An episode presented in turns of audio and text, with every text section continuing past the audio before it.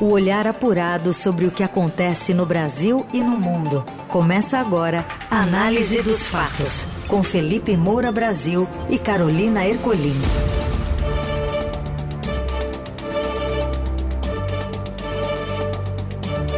Olá, bem-vindos! Chegamos à sexta-feira e mais uma edição novinha em Folha do Análise dos Fatos por aqui, sempre atualizando as informações do dia para você seguir bem informado nesse noticiário comentado aqui. Tudo bem, Felipe? Salve, salve, Carol. Sextou bonito, equipe da Eldorado FM, melhores ouvintes. Sempre um prazer falar com vocês no Análise dos Fatos, que fica disponível logo em seguida nas plataformas de podcast. Lembrem-se de escutar no fim de semana, se for viajar, inclusive, para ir ouvindo no transporte público, no carro. Pega o link, manda para os familiares e amigos e tamo junto. Vamos com tudo. Vamos com tudo também as manchetes, os destaques desta sexta, 14 de julho. O governo manda recado ao Centrão para impor limite à fome de cargos, mas a estratégia tem prazo de validade com pautas decisivas à espera de aprovação no Congresso. Desenrola, programa de renegociação de dívidas do governo federal começa na segunda-feira. Promessa de campanha prevê que um milhão e meio de brasileiros com dívidas até 100 reais vão ter o nome limpo. E mais o rastro de destruição do ciclone no sul e sudeste do país e a greve de atores e roteiristas de Hollywood. O que acontece no Brasil e no mundo. Análise dos fatos. O ministro da Fazenda, Fernando Haddad, exemplificou as ações que serão feitas pelo programa Desenrola Brasil nesta sexta. Diretamente de Brasília, a repórter Fernanda Trisotto traz as informações. Boa tarde, Carol e Felipe. O ministro da Fazenda, Fernando Haddad, apresentou as ações do programa Desenrola Brasil para o presidente Luiz Inácio Lula da Silva numa reunião nesta sexta-feira. O início do programa foi antecipado, vai começar na segunda-feira, dia 17 de julho, e nessa primeira fase é, ele vai focar em dois grupos específicos. Primeiro é o perdão de dívidas de até 100 reais. Então, quem tem uma dívida até 100 reais vai ficar desnegativado. Os bancos terão de perdoar essas dívidas. E ele abre também a oportunidade para renegociação de débitos das pessoas que têm renda mensal de até 20 mil. Elas compõem a segunda faixa do programa, né? E não interessa o valor dessas dívidas.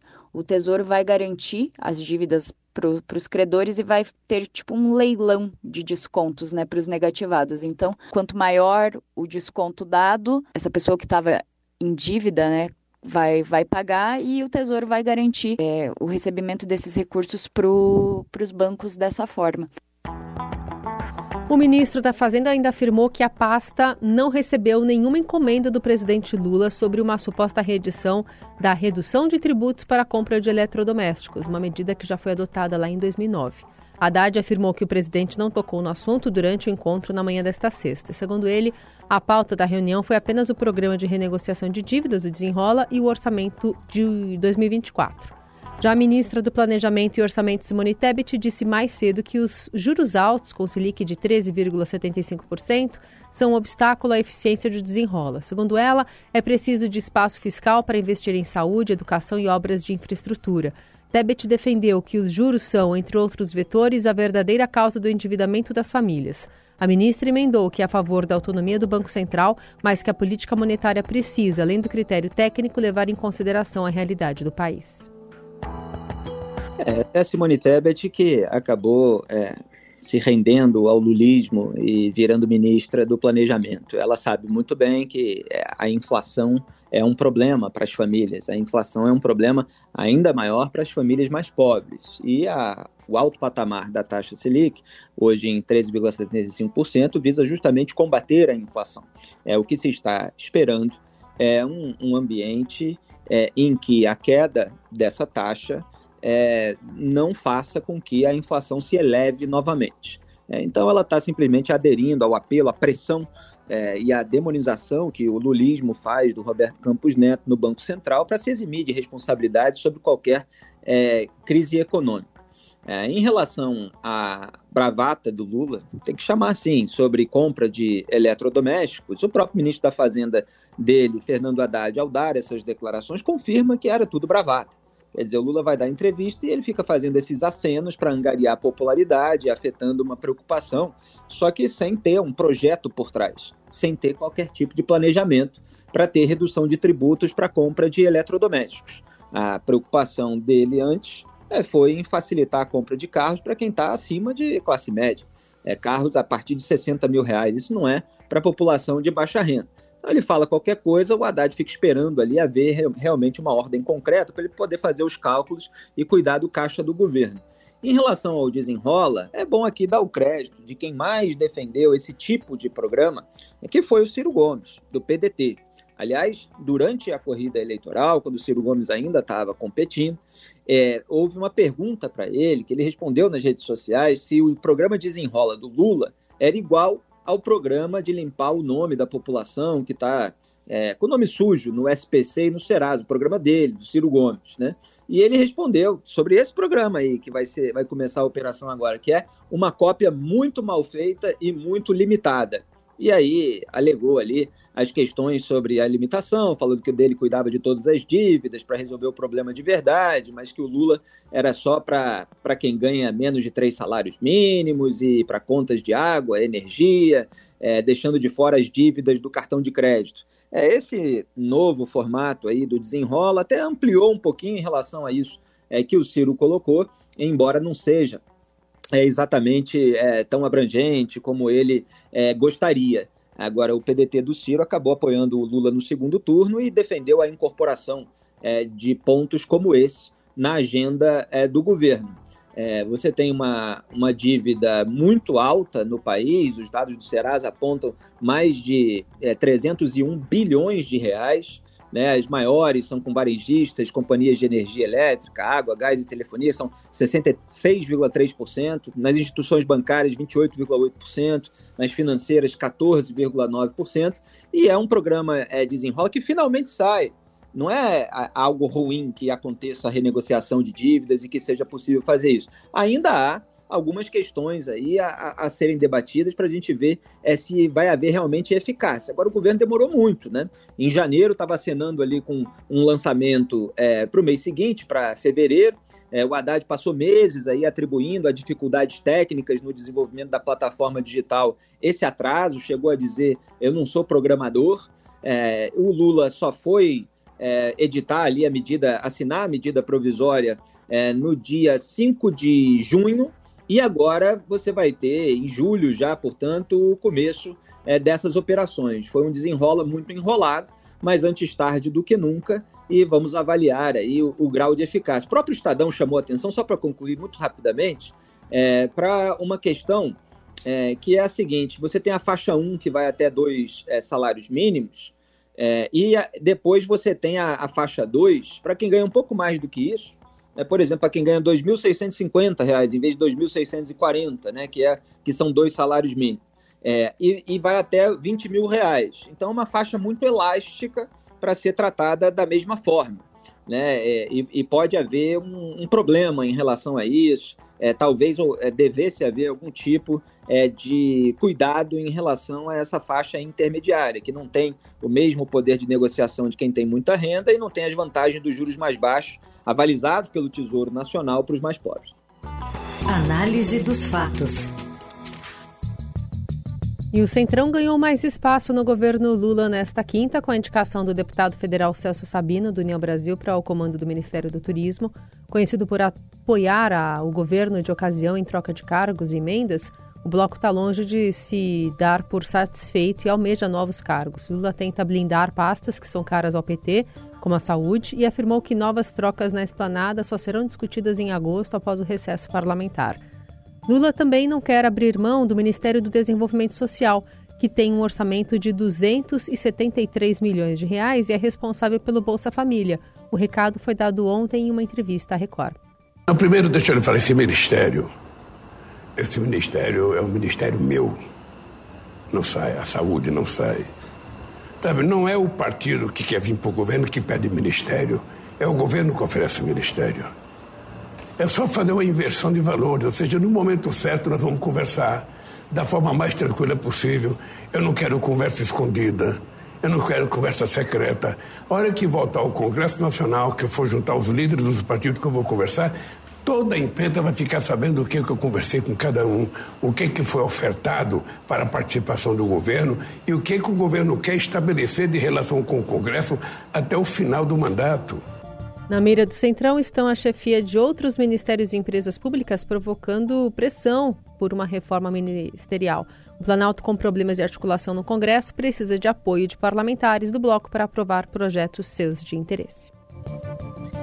É, Lula tenta afetar um poder que ele não tem demonstrado de fato ter, porque está é, tá fazendo aí uma série de concessões ao Centrão para conseguir apoio parlamentar. Não tem uma base majoritário no Congresso Nacional e admitiu isso é, em entrevista recente, mostrando que o bloco capitaneado pelo PT de partidos à esquerda tem menos do que a maioria simples necessária para aprovação de projeto de lei na Câmara, que é de 257 deputados, que dirá para aprovação de PEC, que são 308. É, ele tenta ali blindar o Ministério da Saúde, porque faz parte de uma bandeira, para contrastar com o negacionismo bolsonarista na pandemia. Ele tem uma pessoa técnica ali, a Nízia Trindade, então isso é uma bandeira também é, para ele apresentar. É, só que a gente precisa ficar de olho se é, órgãos de segundo, terceiro escalão, subordinados ali ao Ministério da Saúde, é, nos estados, inclusive, eles vão entrar nesse toma lá da cá com o Centrão e até onde vai é, essa tolerância por parte da própria ministra Nízia. É, em relação ao Ministério do Desenvolvimento e Assistência Social, Família e Combate à Fome, né, que tem um orçamento tão grande quanto o nome, é, você tem o Wellington Dias do PT. O PT não quis dar esse, esse ministério para Simone Tebet, de quem eu falava agora há pouco. Por isso que ela ficou com planejamento. Não quis dar porque é a pasta que comanda o Bolsa Família. Então é uma pasta que dá muita visibilidade, muita popularidade, muito cacife eleitoral é, para quem estiver à frente dela. Se for uma pessoa carismática, pode crescer eleitoralmente à frente da pasta. O Lula quis botar uma pessoa não carismática e que fosse subordinado de é, fiel ali é, aos seus interesses, que é um membro do partido como Wellington Dias, que não tem uma projeção nacional para ser um futuro candidato à presidência da República.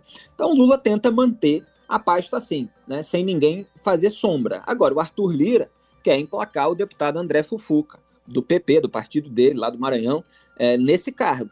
É, e é, como a, essa tensão é, se, se tem a possibilidade de dividir é, a pasta em duas, né? É, e você ter ali uma, uma seção de desenvolvimento social, um Ministério de Desenvolvimento Social, com o Wellington Dias do PT, e outro de combate à fome, com indicação do PP, que é bastante ilustrativo, né? É, seria um ministério, uma pasta cortada para combater a fome do Centrão.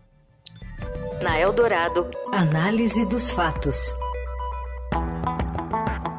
A primeira neve do inverno de 2023 foi registrada na Serra da, de Santa Catarina nesta sexta-feira e o fenômeno aconteceu na madrugada em Bom Jardim da Serra e em São Joaquim, segundo a meteorologista da Climatempo Maria Clara Sasaki.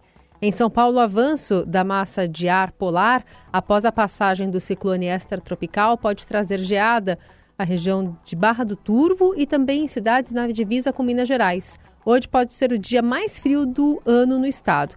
Maria Clara Sassak esclarece a, sobre a possibilidade de ocorrerem outros ciclones. Ciclones extratropicais, eles se formam o tempo todo, o ano inteiro, eles é, ganham mais intensidade no outono e no inverno, porque nesta época do ano as chuvas ficam concentradas na região sul não conseguem é, avançar para outras regiões do Brasil, então elas não dissipam energia, elas ficam com energia concentrada na, no, na parte mais ao sul, né, do hemisfério sul, e provocando muita chuva e ventanias. Por isso que eles são mais evidentes nesta época do ano, no outono e no inverno. Mas eles são comuns, eles acontecem é, em todas as estações, não tem uma estação específica para acontecer um ciclone extratropical. A gente consegue prever com uma grande antecedência.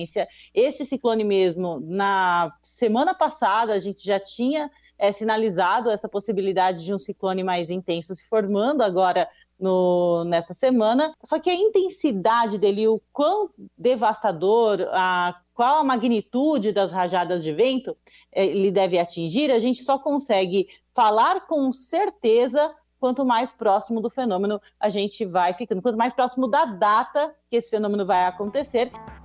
Ciclone deixou um rastro de destruição e transtorno. Quatro pessoas morreram nas regiões sul e sudeste. Mais de 50 municípios foram atingidos e registraram danos como destelhamento, queda de árvores e inundações. Estradas foram bloqueadas por conta de alagamentos e queda de barreiras. Até o momento, 261 pessoas tinham ficado desabrigadas e 406 desalojadas. Mais de 17 mil pessoas foram afetadas pelo ciclone. Pois é, a estrutura urbana no Brasil ela ainda é muito frágil e, portanto, essas previsões, com uma semana de antecedência, como a gente ouve aí a meteorologista Maria Clara Sasaki é, falar, elas precisam é, gerar providência das autoridades públicas para a evacuação de áreas de risco.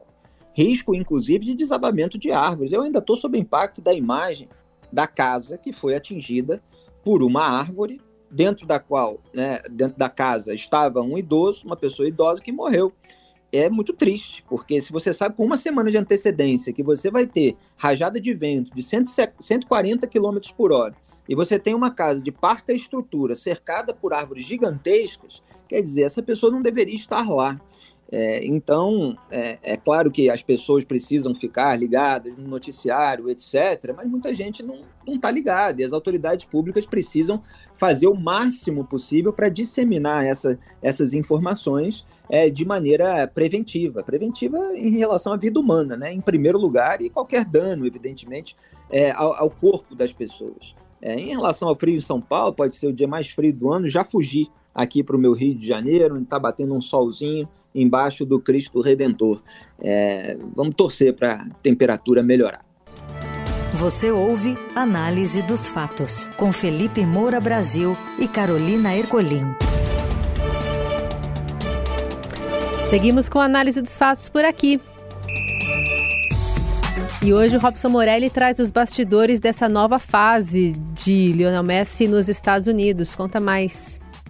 Olá, amigos! Hoje quero falar de Lionel Messi. Começa a era Lionel Messi no futebol dos Estados Unidos. Ele já está na cidade de Miami, vai jogar no Inter Miami depois de ganhar a Copa do Mundo, depois de romper romper não, né? Esperar o fim do seu contrato com o PSG. Vai para um futebol mais calmo, um futebol que não está na vitrine, mas imagino que Lionel Messi vai mudar tudo aquilo nos Estados Unidos. Ele já está na cidade de Miami, já tem passeado por lá com a família, com os filhos, foi até num supermercado, coisa que ele jamais poderia fazer na Argentina ou mesmo na Europa está tentando levar uma vida tranquila. Como ele mesmo disse, aos 36 anos ele quer sair um pouco dos holofotes. Não sei se isso é possível. Ele vai treinar, vai jogar no time de David Beckham, outro ícone do futebol mundial, jogador da Inglaterra, de Copa do Mundo jogador referência também no futebol mundial. Messi deve ter a sua apresentação oficial para os jornalistas na segunda-feira, vai participar de eventos ao longo dessa semana e no domingo ele será apresentado oficialmente para um público ali estimado de 20 mil pessoas como novo jogador do Inter Miami. Messi, assim como Pelé lá atrás, tem o poder de mudar o futebol dos Estados Unidos. Lembrando que a próxima Copa do Mundo em 2026 vai ser naquele país. É isso, gente. Falei, um abraço a todos. Valeu. Conquistou tudo, né? Tem todo o direito de escolher a qualidade de vida, é, ainda numa fase em que está bem fisicamente é, mas vai participar de um torneio mais fácil é, e que ele vai evoluir em todos os sentidos, né? tanto tecnicamente quanto em termos de mercado. Quer dizer, vai é, faz, escolher o caminho que o Pelé escolheu no final da carreira quando foi jogar no, no Cosmos, nos Estados Unidos. Quer dizer, você ajuda a, a, a, refundar o futebol naquele país, como o Zico ajudou a fundar praticamente no Japão. Agora você tem Cristiano Ronaldo é, no futebol árabe, quer dizer, grandes astros aí que em final de carreira é, vão, é, vão fazer o seu pé de meia.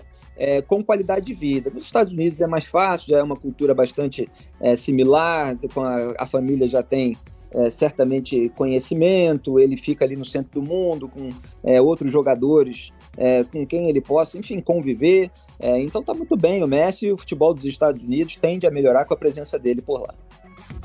Análise dos fatos.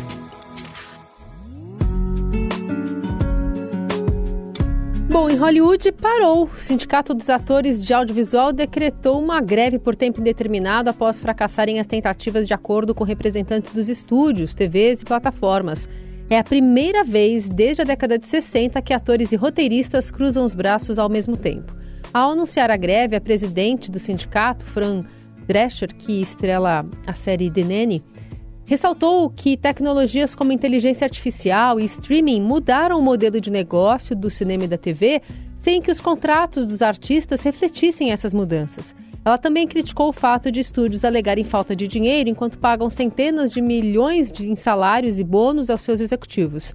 Já o CEO da Disney, Bob Iger, disse que os atores não estão sendo realistas em suas reivindicações. Um dos primeiros movimentos da greve aconteceu ontem na premiere de Oppenheimer, em Londres. O elenco, encabeçado por Cillian Murphy e Emily Blunt, já havia passado pelo tapete vermelho quando chegou a notícia da greve. Todos os atores se levantaram e deixaram a sala de exibição. Premieres e eventos de divulgação estão entre as atividades vetadas pelo movimento dos artistas. É, a gente aqui no Brasil está acostumado a ver greve de pobre, né? Então é, é até estranho para a gente ver greve de rico, né? Claro que não são todos esses essas centenas de milhares de atores é, que são é, bilionários, como as grandes estrelas de Hollywood, mas eles vivem, é, em geral, muito bem. Agora, é uma categoria muito sindicalizada, o que acontece com diversas categorias nos Estados Unidos, inclusive de radialista, por exemplo. É, então você tem uma demanda comum a todos eles, principalmente quando você tem inovações tecnológicas que geram um novo modelo de negócio. É, a última vez que os atores, né, dessa vez é, são atores e roteiristas, mas eles entraram em greve contra os estúdios, foi lá na década é, de 80, um comecinho, 1980 mesmo, por causa dos lucros das fitas de videocassete, TV por assinatura. Quer dizer, também estava havendo uma mudança ali é, tecnológica. Agora eles querem aumento nos royalties, é o que são os chamados residuais ali pelas exibições dos filmes é, e séries nas plataformas de streaming, e tem essa questão da inteligência artificial, é, porque é, os estúdios estavam é, querendo assim um, um, uma espécie de direito eterno a, a, replicar os atores por meio da inteligência artificial. Quer dizer, é, quando você é produtor de conteúdo ou você é, participa daquele conteúdo de alguma forma, é natural que você queira ganhar em todos os tipos de reprodução que vão gerar lucros para o estúdio, para as produtoras. Então você também faz parte disso. É um direito dos atores e dos roteiristas pechincharem é, para ver qual é a porcentagem que eles vão ganhar com essas novas frentes de disseminação. Muito bem, a gente encerra por aqui então mais uma semana e análise dos fatos. Segunda-feira estamos de volta, sempre com a produção, edição e coordenação de Adriele Farias. Trabalhos técnicos Moacir Biasi, comando da mesa de som é de Carlos Amaral. Um bom fim de semana para você, Carol, e para os melhores ouvintes. Grande abraço, até segunda. Valeu, bom descanso. Você ouviu Análise dos Fatos. Se você perdeu esta edição ou quer ouvir de novo, acesse radioeldorado.com.br ou assine gratuitamente o podcast no iTunes, Google Podcast, Deezer ou Spotify.